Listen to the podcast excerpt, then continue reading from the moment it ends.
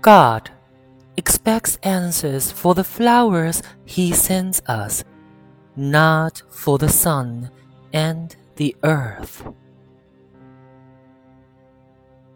The light that plays like a naked child among the green leaves happily knows not that man can lie.